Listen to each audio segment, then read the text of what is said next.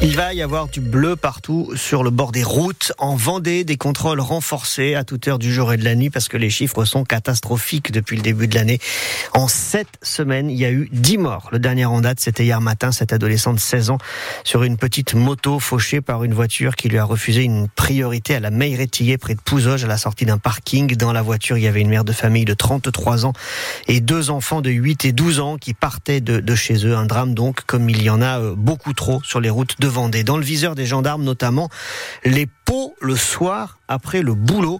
Le colonel Arnaud Pellabeuf, patron des gendarmes, était l'invité de Marion Fersing à 8h15. Il y a beaucoup d'alcool dans les accidents, mais aussi on en trouve beaucoup dans les contrôles qu'on fait. Hein. Donc là non plus, je ne sais plus quoi faire, mais c'est vrai qu'il y a une petite tendance à avoir un peu plus d'accidents euh, en début de soirée, entre 16 et 19 heures, et que ça arrive euh, que ce soit euh, pas forcément les accidents, mais les gens qu'on chope bourrés avant qu'ils soient accidentés, que ce soit au retour d'un petit pot du jeudi ou d'avant, hein, parce que les autres jours a priori c'est permis aussi, quand ils sortent de leur travail avec les collègues euh, et, et, et, parfois et même souvent euh, au sein même de l'entreprise peut être tenu pour responsable, et c'est le genre de responsabilité oui.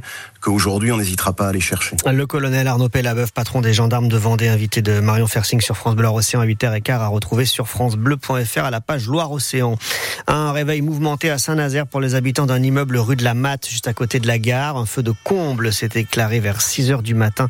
Une douzaine d'appartements ont été évacués, 42 pompiers mobilisés sur place. L'opération est toujours en cours. La France s'apprête à rendre hommage à Robert Badinter ce midi. Alors, une cérémonie qui sera présidée par Emmanuel Macron, place Vendôme à Paris, devant le ministère de la Justice, lieu symbole de la vie publique de Robert Badinter, le garde des Sceaux qui fut l'artisan de l'abolition de la peine de mort en France en 1981. Robert Badinter, qui en 2015 a signé la préface du livre du Nantais Dominique Rimbourg, ancien député socialiste, ancien président de la commission des lois, un ouvrage sur les prisons. Alors ce matin, c'est Dominique Rimbourg qui est venu dans le studio de France Bleu Océan nous parler de Robert Badinter de la trace qu'il laissera dans l'histoire, l'abolition de la peine de mort sur laquelle on ne reviendra jamais, selon lui. Je ne le pense pas parce que euh, la peine de mort n'a pas d'efficacité. C'est pas parce que on exécutera 7, 8 personnes tous les 10 ans, à peine, même pas, que ça changera quoi que ce soit. Donc ça veut dire que c'est acquis pour toujours. Je pense qu'en France, en tout cas, c'est acquis pour toujours. Alors, à gauche, qui pour prendre sa suite? Qui pour un cas? Est-ce qu'on aura encore un Robert Badinter, selon vous, un, un jour dans la,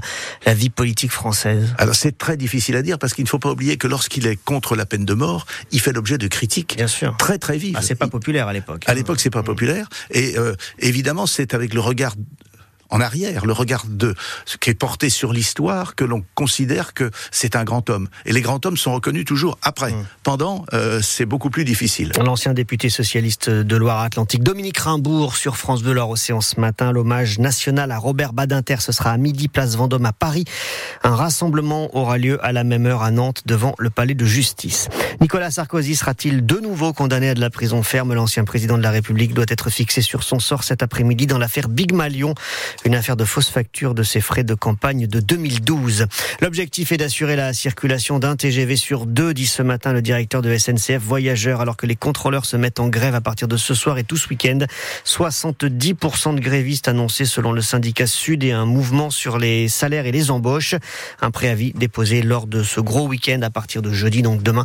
Gros week-end de chassé croisé des vacances d'hiver jusqu'à lundi inclus. 9h04 sur France Bleu Loire-Océan. Il y a de moins en moins de poissons au large de nos côtes et notamment dans tout le golfe de Gascogne. Oui, moins de la moitié des espèces pêchées dans cette zone proviennent d'une pêche durable. C'est le constat alarmant que dresse l'IFREMER, l'Institut français pour la recherche pour l'exploitation de la mer.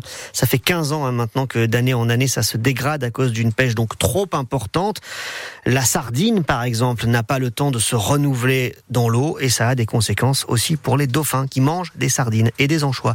Clara Ulrich, chercheuse à l'IFREMER. On voit euh, les changements dans les populations d'anchois, dans les populations de sardines, qui vont de pair avec ce rapprochement des dauphins vers la côte et donc avec des probabilités de rencontre et des engins de pêche qui ont sans doute augmenté euh, dans les années récentes.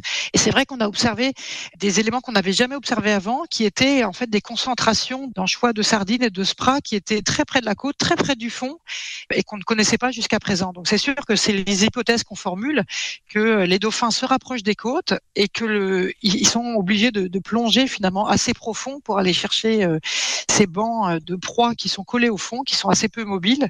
Et donc, ben voilà, en arrivant au fond, il serait plus exposé finalement à rencontrer des filets. C'est effectivement toutes ces hypothèses-là que nous creusons, que nous essayons de quantifier et de modéliser. Clara Ulrich de l'Ifremer avec Leila Mechaouri, l'arrêt de la pêche pendant un mois cet hiver sur décision du Conseil d'État pour préserver les dauphins. Est-ce que ça peut être aussi utile pour euh, préserver la sardine? Il est encore trop tôt pour le dire, répond l'Ifremer. Et puis un voile sombre sur le tour du monde à la voile. Soupçon de triche sur le dernier vent des globes. Un skipper euh, aurait bénéficié d'informations de routage, c'est-à-dire d'une aide pour trouver la meilleure trajectoire Le nom de ce skipper n'a pas été dévoilé. Une enquête est ouverte par la Fédération française.